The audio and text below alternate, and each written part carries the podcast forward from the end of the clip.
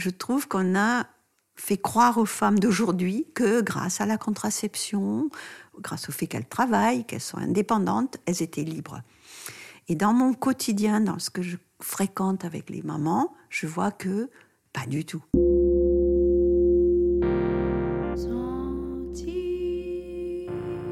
Bonjour, je suis Elodie, fondatrice du Tigre Yoga Club.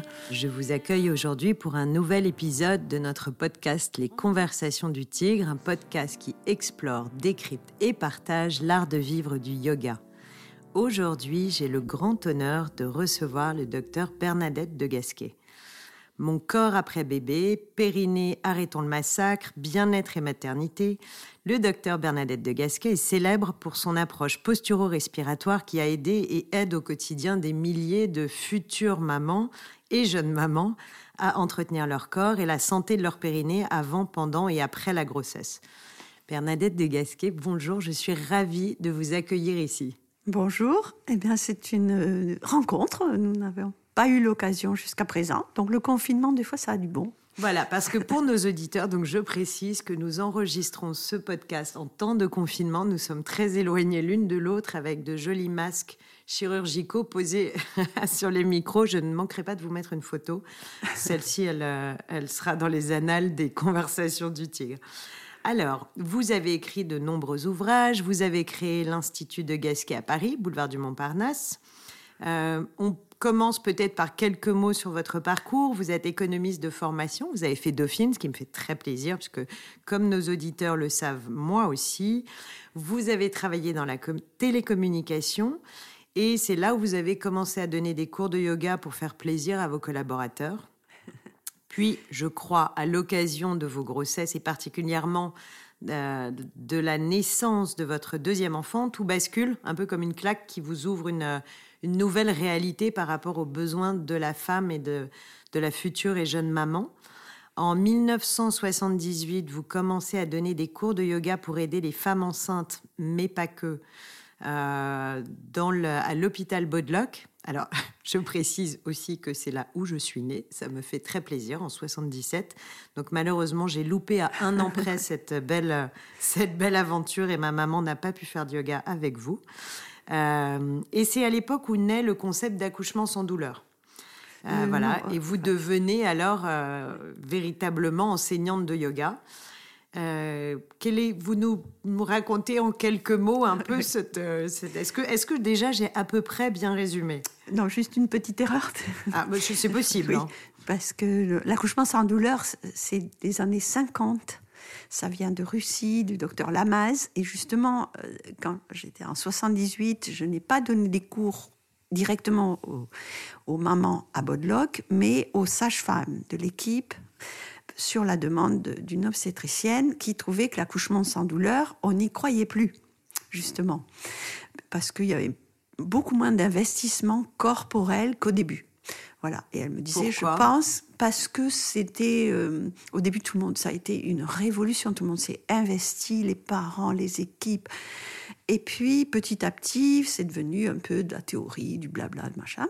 Et euh, ça marchait moins bien. Et elle m'a dit, je pense que dans le yoga, il y aurait quelque chose pour la douleur de l'accouchement, puisqu'il y avait, bah, évidemment, pas d'autres moyens, la sophro, l'hypnose, tout ça, ça n'existait pas. L'accouchement sans douleur, on n'y croyait plus. Et finalement, les femmes étaient laissées de nouveau à, elles-mêmes. Et elle me dit, je crois que dans le yoga, il y aurait quelque chose. Et effectivement, euh, je suis allée la voir. Et euh, je lui ai dit, oui, mais moi, euh, j'ai juste mon expérience de deux accouchements, mais dans le yoga, ce que j'ai appris à l'école de yoga, on ne parle pas de tout ça, d'accouchement, on ne parle pas des femmes. D'ailleurs, dans le yoga original, c'était pour les hommes. D'ailleurs, ce n'était pas pour les femmes. Voilà. Donc, je lui ai dit, moi, je ne me sens pas du tout euh, capable de, de, m'occuper de femmes enceintes. Il y a peut-être des choses contre-indiquées, je ne sais pas. Je... Voilà. Et elle m'a dit, bah, écoutez, venez et euh, on va travailler avec, proposez-nous des choses et avec les sages-femmes, nous, on fait le tri. Et on vous dira, ça, ça va, ça, ça va pas. Voilà. Et puis, euh, bon, ça fait un petit choc parce que j'ai dit, ben, elles m'ont dit, mais alors pour pousser, vous dites quoi? Et bon, mes deux accouchements, mais là on va pas prendre ce temps-là, c'est un peu écrit maintenant euh, partout, euh, y compris sur mon site. Il se trouve que moi j'ai jamais poussé, que j'ai accouché de façon physio sur le réflexe expulsif. Voilà. et bon, et en particulier ma, ma fille euh, qui a failli tomber de la table parce que c'était un siège et que le, la sage-femme était sortie pour chercher le médecin. Et je l'ai vu arriver dans la glace et bon. Donc quand elle me dit comment vous faites pour pousser, je dis bah je fais rien, je pousse pas, je comprends pas votre question. Et là les sages-femmes se sont mises à c'était vraiment très très choc. Euh, qu'elle n'y connaît rien. Qu'est-ce que c'est que cette histoire Elle n'est pas normale. Enfin bref. Et on veut savoir sont, quelle est la magie de l'accouchement. Et là, euh, le docteur Yanotti, dans cette gynéco, me dit écoutez, si vous vous installez pas loin, je vous envoie des femmes faire du yoga euh, en prénatal. Enfin, le yoga prénatal n'existait pas. Et voilà. Et dans mon salon, avec quelques copines au début, pragmatiquement, on a commencé pour les petits bobos de la grossesse. Et euh, quand je proposais une posture, je dis, enfin, cette posture est extraordinaire, enfin, quand même, c'est, elle est géniale. Et ben, pour certaines femmes, c'était génial, et pour d'autres, pas du tout. Ça déclenchait toutes sortes de, de, douleurs ou d'inconfort. Je comprenais pas.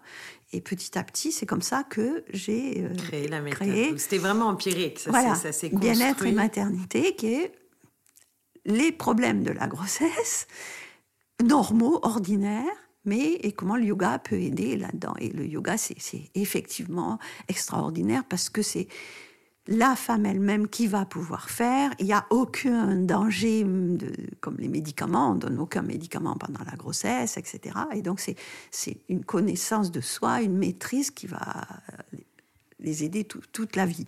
Donc c'est le, yoga qu'on appelle aujourd'hui le yoga prénatal, mais à l'époque il n'y avait pas d'autres cours, ça n'existait pas les cours de yoga prénatal. Non. Et, Ni euh, postnatal d'ailleurs. Non. Encore moins. Et donc euh, ce livre Bien-être et maternité, quand je l'ai proposé aux éditeurs, ils m'ont dit mais enfin madame ça va pas du tout.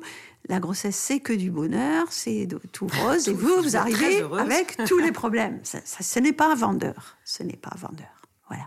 C'était déjà votre éditeur euh, Albin Michel? Non, vous avez changé Non, non, c'est un de mes... un couple élève qui était dans la com, qui ont fabriqué, j'ai été leur seul auteur, ah, une petite édition. Et puis après, bon, plus tard, ça a été repris par, euh, par Albin Michel.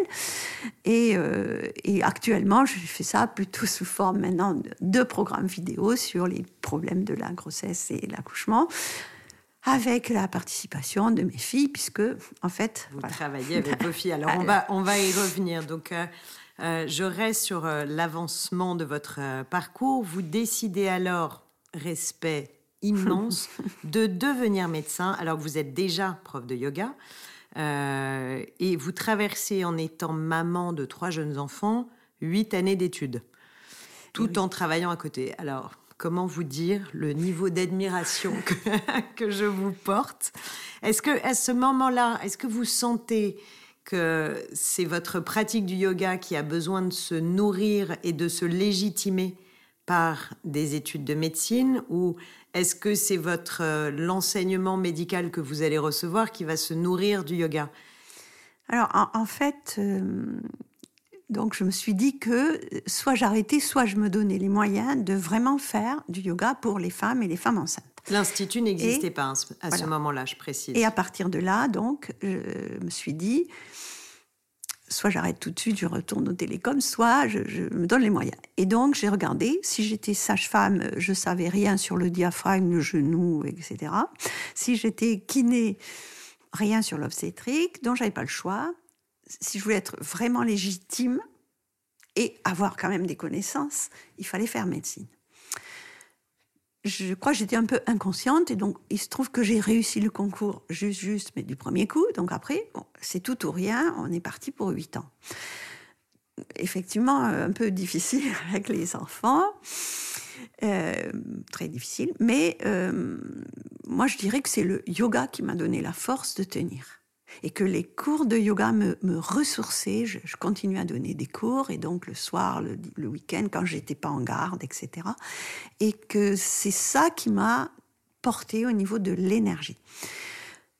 J'ai pas appris grand-chose en médecine par rapport à tout ce que je fais aujourd'hui. parce que ça va très vite, c'est très théorique et euh, l'anatomie, le périnée passe très très très très vite. C'est plutôt ce, que ce qui est ma caractéristique, c'est que j'ai pu faire le lien après coup. C'est-à-dire, oui, quand je fais cette posture, je ressens ça. Quand mon diaphragme monte, descend, je ressens ça. Et après, avec euh, la théorie, j'ai dit, ah oui, là c'est ça, là c'est la descente du centre phrénique, l'inspiration. J'ai fait le lien entre... Mais c'est une médecine d'observation avant toute chose. Mais c'est parti de la pratique. Et ça a été la caractéristique de toutes mes formations qui s'adressent à des professionnels de santé, c'est maintenant ça suffit les statistiques, ça suffit l'anatomie que vous avez vue 150 fois, on est au tapis, vous respirez. Et là, votre diaphragme, il fait quoi d'après vous? Il monte, il descend. Ben, en fait, personne n'est capable de le dire. Ils savent pas. ils ne savent pas ressentir. je sais, je le vois bien. Plaisantant que le pneumologue ne, ne sait pas forcément respirer. S'il n'a pas fait, par ailleurs, du sport, de, des instruments avant, du chant ou autre chose, où il a appris à respirer. Mais c'est pas à la fac de médecine qu'on apprend à respirer. Et alors, vous créez l'institut juste après? Non, j'ai d'abord travaillé dans mon salon pendant des années et des années. et, euh, et puis finalement, euh, l'Institut, c'est avec ma fille Marine qui, à l'occasion de, de sa propre grossesse. grossesse, est venue m'aider dans la gestion, parce qu'elle, c'est une gestionnaire. Moi, j'ai fait de la gestion, mais je ne sais pas pourquoi, enfin par hasard, mais c'est oh, pas bah mon truc. On a encore un point commun. Et, euh, et elle, pendant son congé mat, elle s'occupe de regarder mes factures, mes trucs en rade. Elle me dit, maman, c'est pas possible. Elle n'a jamais repris son boulot. Elle s'est occupée de la gestion et je la remercie tous les jours, tous les jours. C'est ce qui m'a donné la liberté de faire autre chose. Et en, il y a maintenant dix ans qu'on a trouvé un local parce qu'elle travaillait euh, dans une de mes chambres, le bébé était là, enfin moi c'était très très familial. Et euh, l'Institut, on a trouvé ce local à, Montparnasse et elle, gère. Et là, elle a créé bon, les banques de données, le site. Et là, j'ai pu avoir des formateurs et développer grâce à elle. Et ma deuxième fille, qui vient d'avoir un bébé, euh, nous a rejoint il y a deux ans. C'est une belle, c'est une très belle aventure. Euh, aujourd'hui, vous formez combien de personnes? Donc, je, rappelle à nos auditeurs que vous délivrez des, formations certifiantes pour pouvoir enseigner le yoga prénatal et postnatal et d'autres formes de yoga? Alors, en fait, je, ne suis pas une école de yoga. Il faut vraiment le dire. C'est ah, bien de le dire, vous avez raison, parce que moi j'ai beaucoup de, de, profs de yoga que je connais ou qui travaillent au Tigre qui, ont le, diplôme Bernadette de Gasquet. Donc c'est vrai qu'on on a tendance à l'identifier comme un diplôme de yoga. Ce n'est pas une école de yoga, c'est-à-dire que tout ce qui est philosophie, texte, tout ça, je ne fais pas. Bien sûr. C'est fait ailleurs et c'est un autre métier. Je m'adresse à des gens qui sont déjà profs de yoga. D'accord, c'est une hein? méthode complémentaire pour pouvoir enseigner sur essentiellement bah, ce qui me caractérise. Donc je dis toujours que je ne représente qu'un tout petit bout du yoga, mais vraiment tout petit posture, respiration. Bah, vous êtes là, très humble. Non, mais là, j'ai, je dirais, une expertise. Pour le reste, euh, non, je n'ai pas d'expertise particulière. Et donc, euh, c'est ça qu'on apprend chez nous. Et c'est pour ça que j'ai beaucoup de professionnels de santé et de kinés, de sages-femmes. Et de sages-femmes aussi qui viennent chez vous. Énormément. Enfin, j'ai formé 75% des maternités françaises sur site. Magnifique. Et souvent, j'y allais. Je, euh, redis, hein, si vous n'avez pas entendu, 75% des maternités françaises. Voilà, mais il y a quelques années, c'est en train un petit peu de s'oublier parce que bah, les générations, toutes celles qui m'ont aidé, les sages-femmes, je viens de leur euh, écrire un hommage d'ailleurs à l'occasion de la Journée internationale de la sage-femme.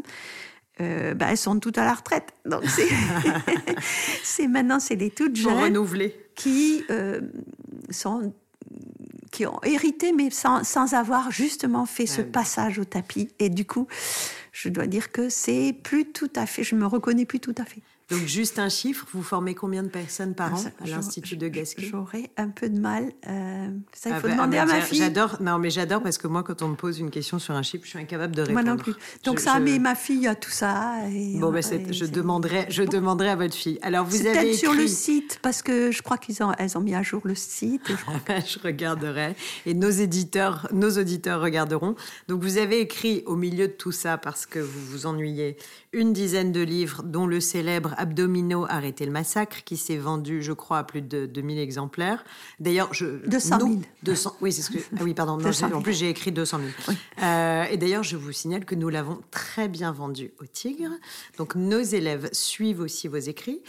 Et euh, le dernier qui est sorti donc en février 2020, dont j'adore le titre, ça s'appelle J'aime pas courir. Euh, autant vous dire que je suis une fervente adepte de la non-course. S'il y avait un livre à recommander à nos auditeurs pour comprendre la méthode de Gasquet? Ah oui, c'est une question piège. Oui, c'est ça, parce que dans tous mes livres, je reprends forcément un peu les, bases et dans toutes mes formations, hein, les fondamentaux, les placements, la respiration c'est très détaillé dans Bien-être et maternité, et aussi dans euh, Pour en finir avec le mal de dos, parce que je suis obligée de reprendre vraiment en détail tout ça.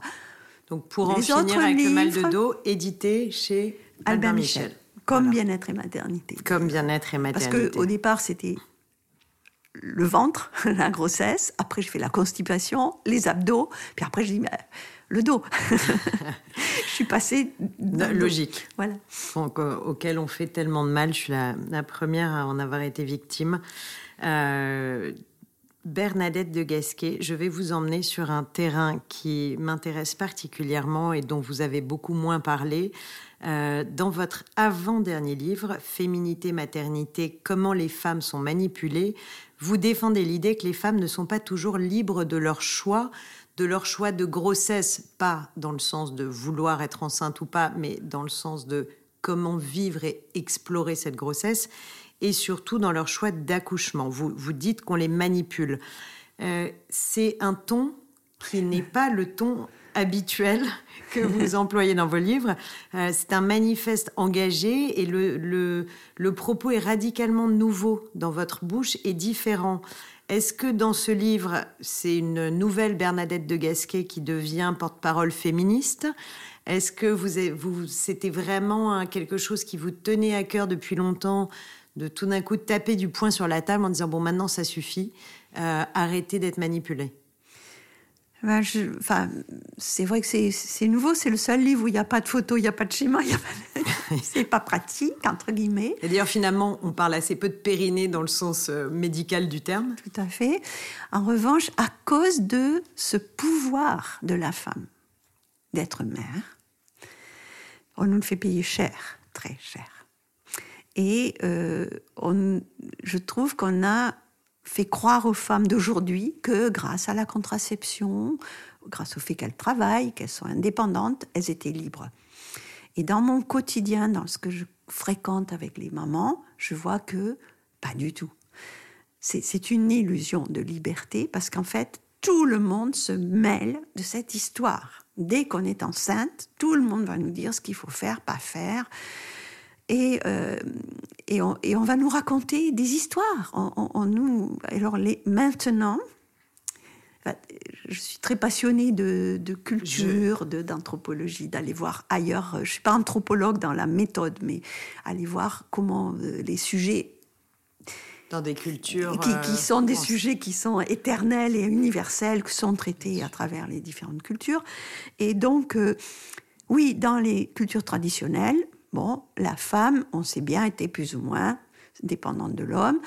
Il y avait la famille, il y avait la religion, il y avait les, us et coutumes, donc elle pouvait effectivement pas faire. Euh, il fallait qu'elle soit dans, la norme. Ça, on le sait très bien. Mais on pense qu'aujourd'hui, on est libre. Et en fait, euh, il y a un autre, il y a la médecine qui a, remplacé un peu le bon Dieu, hein, euh, y compris dans ce domaine, parce que donner la vie maintenant, on est presque Dieu. On peut faire presque. Oui, c'est de l'ordre du divin. voilà. C'est pas encore euh, ex nihilo, mais bientôt, quoi. Hein. On peut presque fabriquer la vie. Bon. Et donc, cette espèce de, de. Voilà. Il y a la médecine d'un côté, il y a euh, aussi beaucoup, finalement, cet héritage de peur, de culpabilité. Et combien de femmes je vois qui, finalement, ont enfreint un jour un interdit. Et dans le yoga, hein. ah, j'ai fait une torsion. Mon Dieu, qu'est-ce qui va se passer? Je suis, je suis coupable, j'ai fait un truc. Bon, Et euh, donc, euh, cette culpabilité toujours un peu là, hein, toujours cette peur. Comme l'enfant aujourd'hui est très précieux, encore plus, et il y a les réseaux sociaux. Et on nous dit tout, mais des choses incroyables, mais surtout des choses qui, qui font peur, des choses qui sont mal passées, des horreurs. Des... C'est rare qu'on ait, ait des choses très positives.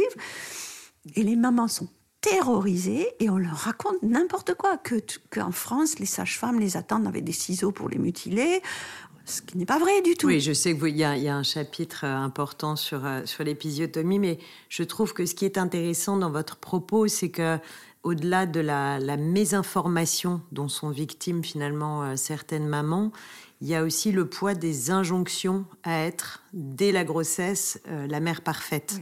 Euh, donc à envisager évidemment d'allaiter, à envisager un accouchement naturel, à envisager euh, des couches lavables. voilà. Alors on n'impose pas, mais, mais, mais moralement, c'est presque un peu ça. Moi, j'ai eu deux enfants et je n'ai pas allaité le premier pour des raisons qui m'étaient vraiment très personnelles. et je me souviens que là où j'ai accouché, J'étais la seule de l'étage à ne pas allaiter et on me regardait comme une pestiférée, vraiment. Alors bon, ce sont des choix que je ne juge pas parce que j'ai allaité ma fille. Alors voilà, après euh, j'ai fait les deux. Mais, mais c'est vrai qu'aujourd'hui, il y a une injonction que supportent les femmes à être une mère parfaite, une femme parfaite, une copine parfaite, une employée parfaite. On, a aussi un peu ce poids de, euh, de porter tellement de casquettes, si lourdes, et, et au milieu de tout ça, de rester jolie, euh, mm. bien épilée, la fesse un peu ferme et euh, parce que quand même un peu branchouille en sachant où faut aller et en ayant les vêtements qui vont bien.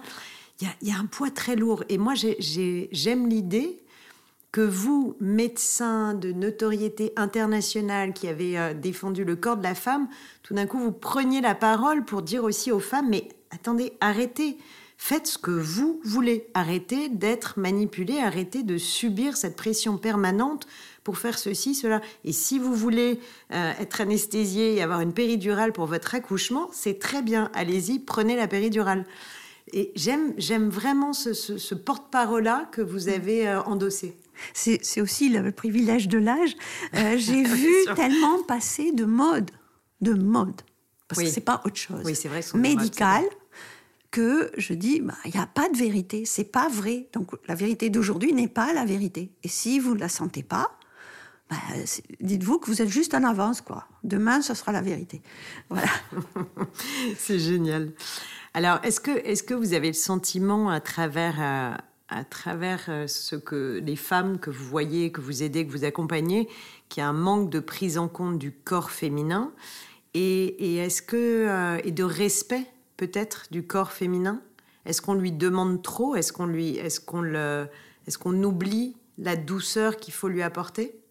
Dans les cours, par exemple euh, je, trouve qu'aujourd'hui, euh, les femmes, ça c'est peut-être, c'est pas une faute, mais enfin, ça fait partie de cette pression. On veut faire tout ce que font les hommes et dans des sports qui sont pas faits pour nous, etc.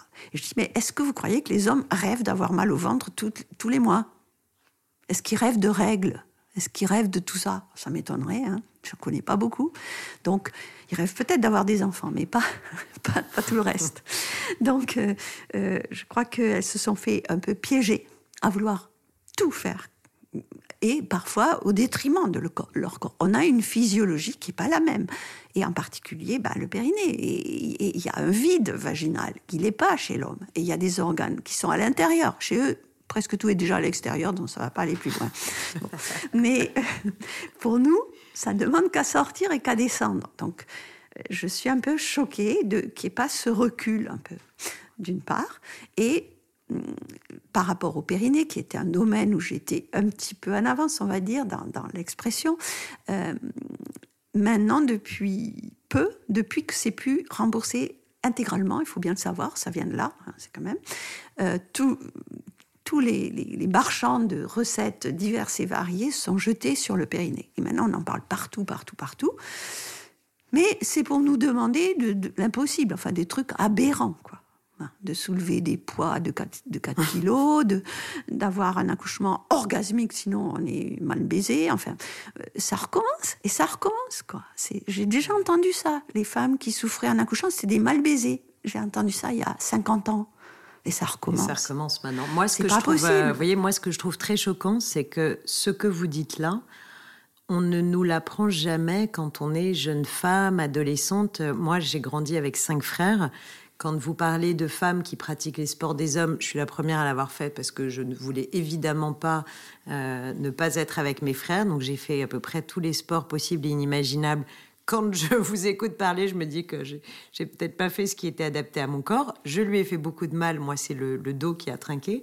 Euh, mais, mais je vous assure que là, en, vous écoutant, je réalise qu'on ne m'a jamais dit toi, tu es une femme, tu as un corps à protéger et tu ne dois pas faire certains sports. Oui, euh, ou certaines activités. non, mais c'est fou qu'on ne l'enseigne pas.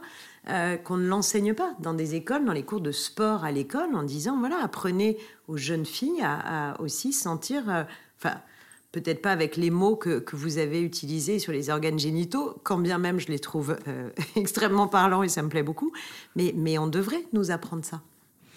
Je, quand même, par exemple, dans une grossesse, je parle récemment à un journaliste, les pieds. Les pieds. On veut courir, on veut courir, d'accord. Les pieds, ils vont se prendre en quelques mois 15-20 kilos de plus. Hmm. Ils, vont, ils vont changer nos pieds. Et d'ailleurs, on a souvent une demi-pointure de plus. Euh, ils vont s'étaler, ils vont. Bon, voilà. Mais ça, l'homme, il va jamais connaître ça comme ça, parce que prendre 20 kilos en 9 mois, ça m'étonnerait. Il va le prendre peut-être en 10 ans. Ben, c'est un peu différent. Voilà, c'est des choses aussi bêtes que ça. C'est que on vit des choses énormes avec la grossesse. Et tous les mois, il y a un cycle. Tous les mois, il y a un moment où les articulations sont plus fragiles, plus laxes. Voilà. Et donc, il y a des sports qui pourraient être plus adaptés. Euh, et en tout cas, on peut, on peut choisir, mais vraiment choisir. Alors si on parle de, sport, plutôt de pratique, on va revenir vers euh, le yoga. Aujourd'hui, on assiste à une, expansion de pratiques de yoga dites féminines, justement, donc où là, on prend en compte et très en compte le corps de la femme, euh, l'hormone yoga thérapie, qui est la méthode de, Dina Rodriguez, euh, le yoga de la femme, le féminin sacré. Et on évoque beaucoup dans ces pratiques la puissance symbolique et vitale du périnée et le corps sacré de la femme, à la fois son corps physique, mais également son corps aurique et son corps sensible. Est-ce que, est que d'abord vous, c'est quelque chose qui vous parle, et est-ce que vous avez le sentiment d'avoir été euh, à, votre, manière une pionnière ou d'avoir contribué à ce, que à ce mouvement de libération du corps de la femme à travers la pratique du yoga? Alors, Vous avez le droit de me dire ah. non. Non, non, je, je, réfléchis juste. C'est vrai que euh, j'ai beaucoup, beaucoup contribué à l'intégration du périnée dans le corps et dans la respiration, et, et particulièrement pour, pour les femmes. Euh, à ce niveau-là, oui, je peux dire que j'ai apporté quelque chose, y compris dans les schémas d'anatomie, hein, puisque malgré tout, euh, avait oublié le périnée dans son livre et Calais Germain avait écrit toute l'anatomie sauf le périnée. Bon, donc le périnée maintenant, c'est voilà, mais euh, le côté euh, énergétique, oui, mais pour moi, l'énergie, c'est justement le, le, quotidien, le permanent. Le, c'est pas la, c'est pas les gros bras, c'est pas, c'est pas faire 50 pompes. Non, c'est pas certain. Ça. Mais est-ce que donc, donc je, je, trouve que le yoga, l'énergie qui circule, elle est, elle est très adaptée au féminin. Oui. Elle est, voilà, par rapport à euh, le côté euh, gros bras, entre guillemets. C'est ce que non, non, mais je comprends. C'est ça. Mais je pense que si au départ, à l'origine, le yoga n'était pas pour les femmes, on n'en parlait pas. Alors, il y a des choses qui me qui m'énervent un peu, c'est les, clichés, les trucs euh, trop simples. Euh, oui, c'est machiste et tout. Oui, bien sûr, on, on, le sait. Mais je pense qu'au départ, si je me mets au niveau de l'homme des cavernes, il fallait qu'il soit gros bras, costaud, qui, qui, puisse attraper le, le, mammouth presque, enfin, en tout cas, qu'il qui, qui aille chasser. Qui... Ouais, il avait besoin de cette force, et peut-être qu'il avait besoin de yoga pour un petit peu équilibrer. Mais je pense que la femme, dans ses fonctions à la fois maternelles et quotidiennes, et quotidiennes, elle fait du yoga tout le temps et que finalement, peut-être elle en avait, entre guillemets, moins besoin, parce que dans les chants, dans les, dans les gestes, dans la, manière de se pencher, de porter, quand on, je vais dans des pays où il reste quelque chose. C'est drôle de revenir au, tout est en place, à travers tout est en place. bien sûr. Mais donc, euh, pardon, mais cet, euh, cet avènement de pratiques réservées aux femmes, euh, vous trouvez que c'est une bonne chose ou vous pensez que finalement c'est un peu peut-être marketing J'ai un peu peur. J'ai un, peu, peur. parce que j'ai peur des, promesses magiques. Voilà. Et, aujourd'hui, l'hypofertilité est un vrai problème. Mais je ne vois que ça, moi. Donc l'hypofertilité pour les personnes qui, veulent un bébé. C'est des personnes qui, ont du mal à avoir des enfants. Et c'est un vrai problème. En effet, nous on en a beaucoup. D'ailleurs, on en voit beaucoup au Tigre de personnes qui se confient à nous et nous disent qu'elles ont du mal à avoir des enfants. Et, et, que bon, beaucoup d'enfants aujourd'hui n'arrivent pas spontanément pour des tas de raisons. Bon. Et, c'est un on fera un autre podcast là-dessus. C'est un tel, euh, euh, une telle douleur que je, je, qu'il faut faire attention. Il ne faut pas donner des faux espoirs. Oui, je comprends euh, très bien. Ça me, ça me, je dis oui, faites du yoga, ça vous fera du bien. Oui, c'est sûr, ça va vous détendre. Oui, ça fait circuler mais ça. Pas une recette oui, miracle. mais je vous garantis pas le bébé dans neuf mois, quoi. Hein. Est-ce que vous, alors j'imagine que vous avez entendu parler des tentes rouges, des cercles de sorcières. Aujourd'hui, il y a un peu une, une nouvelle revendication de la femme puissante, de la femme sorcière, de la femme sacrée.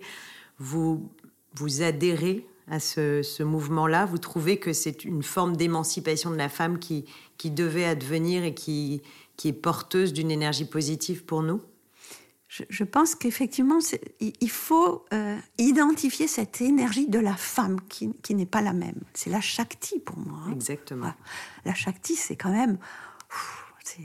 c'est la puissance de la femme. Enfin, c'est la puissance de créatrice. Voilà. Et, et c'est dommage, j'ai pas amené une citation de d'Yvonne Milran. Alors vous me l'enverrez et on la partagera sur, le, sur le site avec nos auditeurs. Qui dit que si la femme, la femme peut pousser l'homme vers le ciel ou, selon comment elle utilise sa puissance, vraiment l'enterrer. Hein.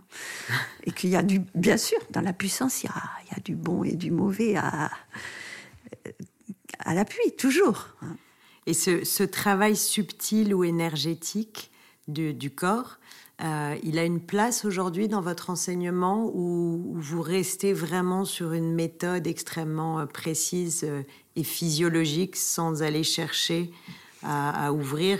Finalement, vous savez, nous on parle beaucoup d'art de vivre du yoga et, et on essaie d'explorer tous les piliers, les huit piliers de cet art de vivre du yoga, dont font partie finalement toute cette, euh, cette dimension euh, au-delà du corps physique Est-ce que ça rentre dans votre, euh, dans votre enseignement? Pas directement, au sens où je, je, ne fais pas de séance là-dessus, où je fais pas de méditation, je fais pas, je fais très peu de relaxation aussi. C'est pas trop mon truc.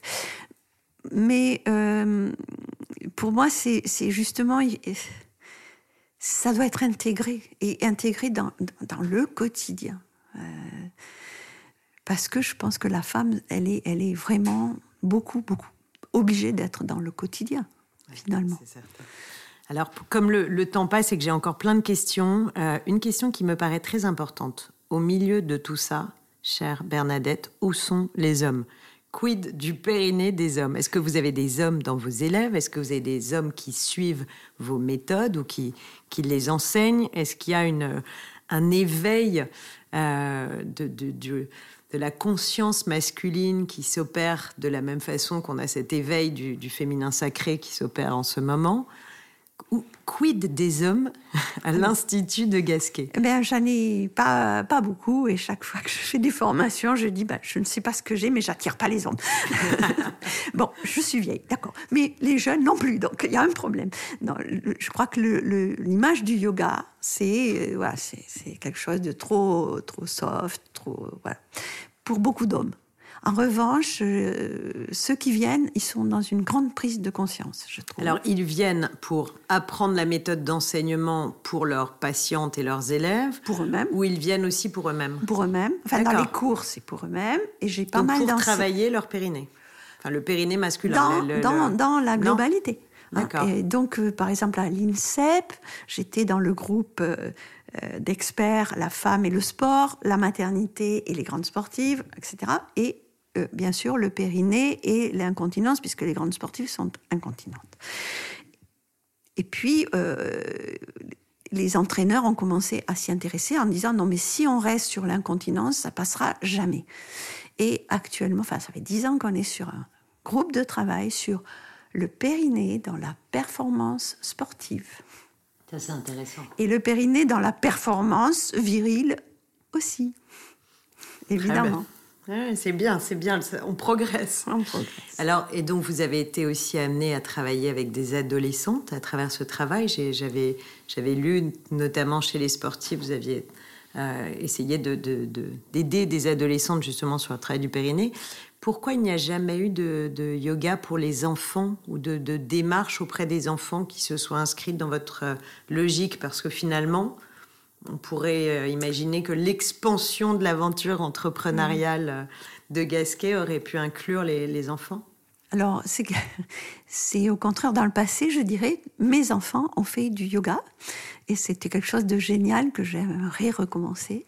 C'est que j'avais une élève géniale qui savait faire avec les enfants parce que, quand même, euh, la pédagogie, elle est, elle est différente. Hein. Et, et on avait réussi à avoir deux salles et je prenais les mamans pendant qu'elles prenaient les enfants. Et ça, c'était extraordinaire. Elle est partie en province et j'ai pas continué. Euh, j'ai souvent envisagé de recommencer. C'est compliqué parce que mm, au niveau de la sécurité, de c'est très exigeant dès qu'on a des enfants. Ah oui, je sais. Nous, on, a au mini tigre et dans tous les tigres des cours pour les enfants, c'est très exigeant. Voilà, et, les horaires sont difficiles. Il ne faut pas qu'ils soient fatigués, il ne faut pas qu'ils aient faim. Il faut pas... Donc, euh, oui, c'est toujours dans ma tête. Vous croyez toujours au ah bienfait du ah yoga ben pour les enfants. C'est ça que je trouve euh, intéressant. Euh, du bienfait, mais aussi quelque chose de, qui, est, qui, est, adapté au sens où ça peut être très ludique et très. Ouais, c'est pas de la gym corrective. Bien sûr. Ah non, mais moi je dis toujours quand on m'interroge que, que c'est très ludique et que ça éveille leur créativité, leur joie. C'est pas du tout. Euh, euh, c'est pas, ce sont pas des pratiques ascétiques qu'on propose aux enfants. Euh, j'ai envie, Bernadette, j'adorerais qu'on continue à parler pendant, pendant très longtemps. J'ai deux petites questions finalement pour clôturer notre, cette très belle conversation du tigre. la première, ce serait un peu vous dans votre pratique quotidienne du yoga. Euh, est-ce que, voilà, vous et le yoga dans votre vie de tous les jours Et puis peut-être euh, deux, trois petits conseils simples, accessibles pour nos, nos, auditeurs et auditrices qui ont envie de prendre soin de leur périnée et, voilà, ou de découvrir votre pratique. Euh, qu'est-ce que, qu'est-ce que, comme je sais que vous dites par exemple que pas de talons pour les femmes, voilà. Donc, donc, ces deux petites questions pour, voilà, nous pas de chaise, pas de chaise, surtout pas de chaise, pas de canapé. D'accord, En tout cas, donc vous avez entendu, tout le monde peut enlever chaise et canapé, ça tombe bien parce que post-confinement, on va tous euh, déménager. On s'assied en avant, mais pas sur le canapé. ça, j'ai écrit beaucoup de choses là-dessus. Mais personnellement, je ne fais pas du yoga tous les jours, euh, pour moi. Mais j'enseigne tellement, euh, semaine, week-end, semaine, week-end, j'enchaîne beaucoup. Et je suis au tapis pendant des heures et des heures, donc à faire du yoga. Euh, et quand j'ai besoin, je me fais quelques postures. Euh, mais je pense que si on a une, justement une statique, euh, et en particulier en position assise, et Siddhasana, je veux dire, rien que de rester bien assise pendant, et je peux rester une journée entière, sans tension, ça suffit à muscler le dos. Donc Siddhasana, pour les personnes qui nous écoutent, hein, c'est une posture assise euh, simple sur le sol en, tailleur, tout simplement. Tout, ce qui est assis euh, au sol. Et donc, euh, je trouve que si on est bien assis, si on se penche bien, si on se... il y a de quoi faire. pour entretenir la souplesse, la musculature, et faire des postures pour le plaisir ou quand je ressens un besoin. Je n'ai jamais mal au dos. Je n'ai qu'un seul petit souci, c'est quand je fais des, grands trajets d'avion. Parce que je vais quand même loin, je vais à Nouméa, je vais en Chine. Oui, parce que je précise que Bernadette de Gasquet est très modeste, mais elle est traduite dans le monde entier, même en Chine, où enfin on a pris conscience de l'importance du périnée. Donc là, les avions, je peux vous dire, on est super mal assis. La nuque, et, quand même, euh, sur quelques heures, je dors et, je dors mal. Mais en tout cas, euh, de, vous entendre dire que vous arrivez à vivre sans douleur, sans mal de dos, est-ce que j'ose vous demander votre âge? Ou en tout cas, vous demander de le dire, oui, de pas partager avec nos auditeurs, parce que moi, je le connais. J'ai 74 ans et demi. Vous êtes magnifique. Alors, vous ne, vous n'avez pas la chance, comme moi, d'être en face de Bernadette de Gasquet, avec une distance bien sûr réglementaire et des masques. Mais vraiment, j'ai face à moi une femme qui se tient merveilleusement droite. Moi, je suis en, grande culpabilité d'avoir de me tenir n'importe comment. Je vais, je vais progresser grâce à vous. Je vais, je vais me tenir beaucoup plus droite et toujours sur le sol. Euh, je, vous trouve formidable, je trouve votre parcours formidable, votre partage. Je trouve que vous incarnez très bien les valeurs du yoga qui sont celles du partage, de l'humanisme, de l'attention à l'autre. Et je pense qu'au nom de toutes les personnes à qui vous avez fait du bien, on peut vous adresser un très très grand merci. Et en tout cas, euh, merci d'avoir été mon invité dans les conversations du Tigre. C'était un vraiment passionnant et un vrai vrai plaisir d'avoir cet échange avec vous. Euh, merci à vous. Et puis, le yoga, c'est tout le temps et avec tout le monde. Euh, voilà, bah voilà. Le, le, mot de la fin est parfait. Je répète, le yoga, c'est tout le temps et avec tout le monde. Merci à tous de nous avoir écoutés. N'hésitez pas à liker, partager, diffuser cet épisode des Conversations du Tigre avec Bernadette de Gasquet. Nous vous mettrons toutes les références des livres et peut-être des citations sur la page des Conversations du Tigre. À très bientôt pour un nouvel épisode. Au revoir. Vous venez d'écouter Les Conversations du Tigre, le podcast sur l'art de vivre du yoga. Si vous avez des remarques, des idées, des questions, vous pouvez nous joindre sur notre mail podcast at tigre Si vous avez aimé cet épisode, partagez-le et laissez-nous des commentaires et des étoiles. On se retrouve bientôt pour un nouvel épisode.